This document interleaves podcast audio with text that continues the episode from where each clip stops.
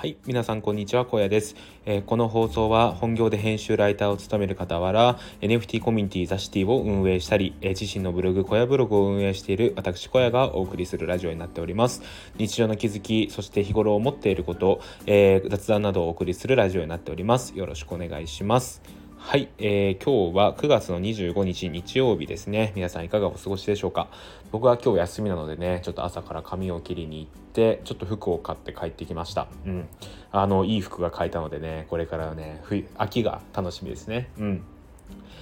いやあのねちょっと雑談をすると僕もともと結構高い服を買うことが好きだったんですよ。高い服を買うことっていうかあの高い服の、えーと、細かいディティールとかあとはなんかシルエット感とかがすごい好きでそういうのをよく買ってたんですよね。あの、まあ、具体例を言うとオーラリーとかコモリっていうような、え、ブランドの服をよく着ていたんですよ。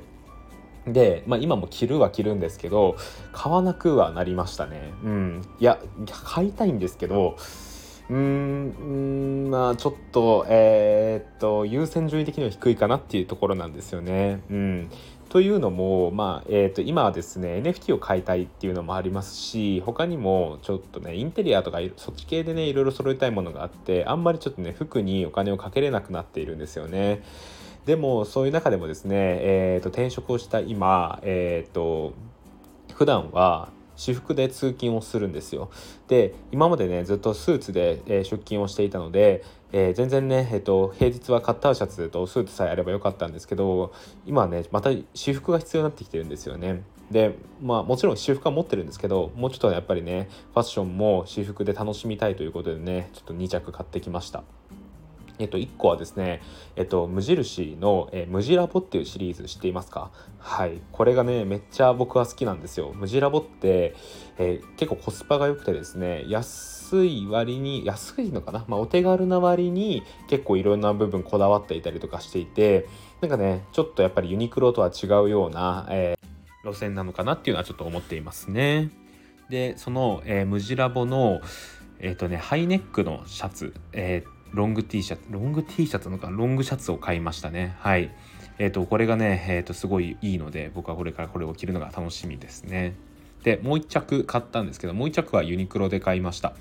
で、ユニクロ U のですね、2022年 AW が出たんですけど、AW が出てですね、結構いろいろ気になってはいたんですけど、まだ全然買えてなかったんですが、今日ちょっと銀座に行ってきたので、銀座のユニクロで買ってきました。これはね V ネックのセーターを買いましたこれがですねまたすごい良くて V ネックのセーターって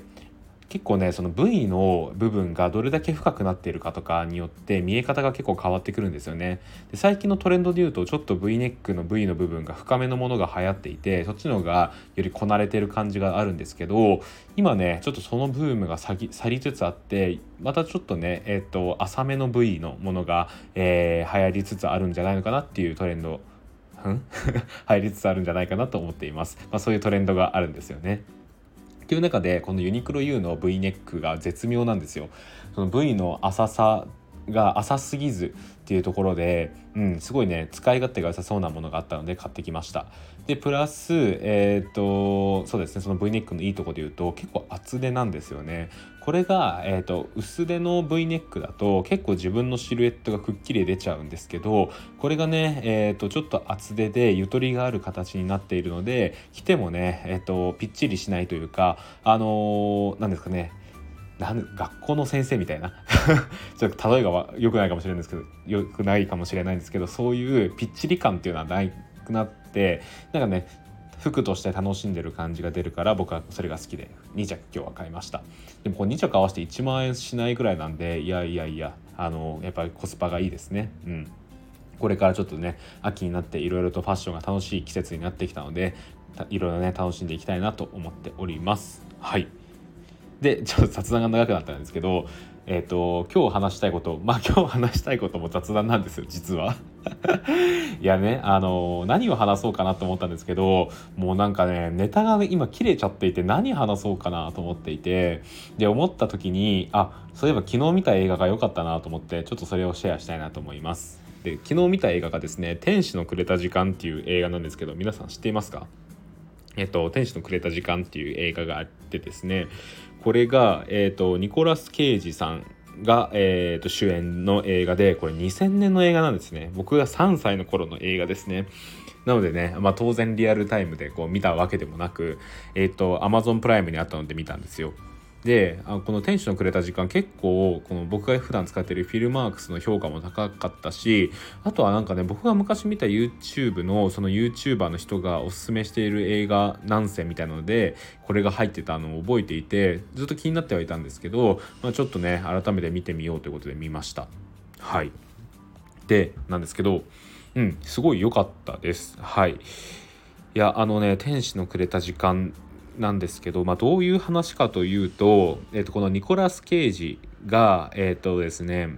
会社の社長役なんですよね。でもう人生では結構成功している側でニューヨークのウォール街に住んでるんですけどウォール街のマンションの最上階に住んでるんですよ。でもうお金には困らないでまあ生活の面で言うと,、えっと奥さんはいない独身なんですけど、えー、ある程度生活には満足しているで車をフェラーリ乗っているみたいな感じの生活をしてるんですよね。でまああの仕事も社長をやってるので順風満帆っていうところなんですけど。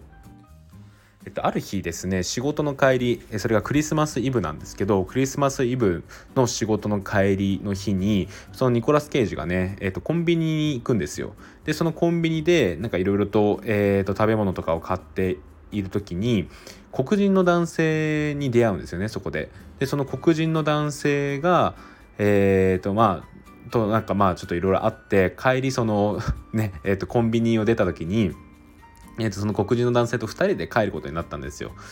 でその黒人の男性と話してる時に、まあ、ニコラス・ケイジが、まあ、自分はもうお金もすごい持っていてで仕事も、えー、私生活もすごい、えー、満足がいってるみたいなことを黒人の男性に言うんですよね。で黒人の男性はそれを聞いていや本当にそれで全部満足なのかみたいな全部うまくいってるのかみたいな話をするんですよ。でニコラス・ケイジが「いやそうだと思ってるけど」みたいな感じで返すんですよね。でーんみたいなその黒人の男性が言ってでなんかそこで話が一回あのそこで終わってニコラス・ケイジがねまたマンションの最上階の家に帰ってくるわけなんですよでそこであのねえっ、ー、とベッドで寝転んで寝てで朝起きたらですねえっと、なんとなんとそのマンションの最上階から普通の一般的な、えー、家のベッドで朝目が覚めるんですよね。で隣には奥さんがいると。で子供もおまけにいるみたいな形になってるんですよ。でなんだこれみたいになってえみたいななんか俺マンション最上階寝てるはずなのになんだこれみたいになるんですよ。で子供もいるしみたいな。でその、えー、奥さんっていうのが昔、えっと、そのニコラス・ケイジが、えっと、その運命の分かれ道でもあったその空港でそのえー、お別れをした元恋人なんですよねその奥さんっていうのが。でその元恋人でそのなんですかね不思議な世界での奥さんになってる人とはその空港で最に空港で別れる時学生時代別れる時にえっと一回そのニコラス・ケイジがその自分が今後よりキャリアを高めていくために留学をするみたいな話のところでなんかねえー、とお別れをする時があったんですけどそこでえっ、と空港でねもういざ行こうって言った時にその元恋人あでその不思議な世界での奥さん が止める引き止めるんですよね。最初やっぱり応援したいと思ったけどここで別れたらなんかすごい大事なものを失ってしまう気がするから行かないでみたいなことを言ってニコラス・ケイジを止めるんですよ。でそのニコラス・ケイジをそこで止めるんですけどニコラス・ケイジはいやいやあのそそれで終わりじゃないよ俺らの関係はみたいなことを言ってで俺はあの銀行員とし銀行員じゃないななんかその会社員としてのスキルを高めたいから留学をしに行ってくるみたいなことを言って行っちゃうんですよね。で行った結果、えーと、そのままそこでいろいろと学んでいろいろとスキルを高めて、えーと、成功しているのが、えーと本当の世界でのニコラス・ケイジなんですよね。でそのマンションの最上階に住んでるのがそのニコラス・ケイジなんですけどその、えーと、不思議な世界で、えーと、目覚めた時のその家っていうのは、えーと、その空港での別れのところで、えー、とその奥さん奥さんでその恋人がこう引き止めてきた時にそこでしっかりとそれを納得してその道を選ばなかった方のニコラス・ケイジなんですよ。でその後の人生の方を体験するみたいな感じになってるんですよね。だからその恋人とも結ばれているしで今奥さんになってるし子供もいるみたいな感じなんですよ。ただ、えーと、お金とかは全然ないみたいな形なんですよね。であのー、ねそこでいろいろと経験をしてで自分はもうねななんかそのある日その世界に行ってしまったので全然その自分の奥さんがその人っていう実感もないしまして子供がいるなんていう実感もないんですけどそこで生活をしていく中でまあいろいろなことに気づくみたいな話なんですよ。はいまあ、この先はちょっと見てほしいんですけどちょっとねうまく伝えれたか分かんないんですがいやこれがすごい良くて、まあ、何がいいかっていうとその運命の分かれ道になったその空港の場所でえっ、ー、とその選択をどうしたかによって、まあ、そこまでいろいろ変わるんだなっていうのもなんか面白かったしなんかどっちが良くてどっちが悪いでもないんだなっていうのをそれ見ていて思うんですよね。で、うん、なんかその選ばなかった未来ではどうなってるのかなっていうのをこう自然とねなんかまあ普段僕らもいろんな選択をしてると思うんですけどその選択の中で選ばなかった選択をした時に、まあ、どういうことが起きてるんだろうなっていうことをちょっとふと考えさせられるような考えさせられるような映画でなんかすごい僕は良かったですね。でこれ調べたら Amazon と Netflix で見れるのでよろしければ見てみてください。はい。そんな感じで今日の声ラジオを終わりたいと思います。今日はね超雑談でしたね。はい。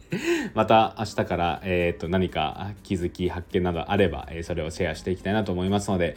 えー、今後ともよろしくお願いします。ということで、えー、ここまでの相手はザシティ運営者、えー、編集ライターの声でした。それではまた明日。バイバーイ。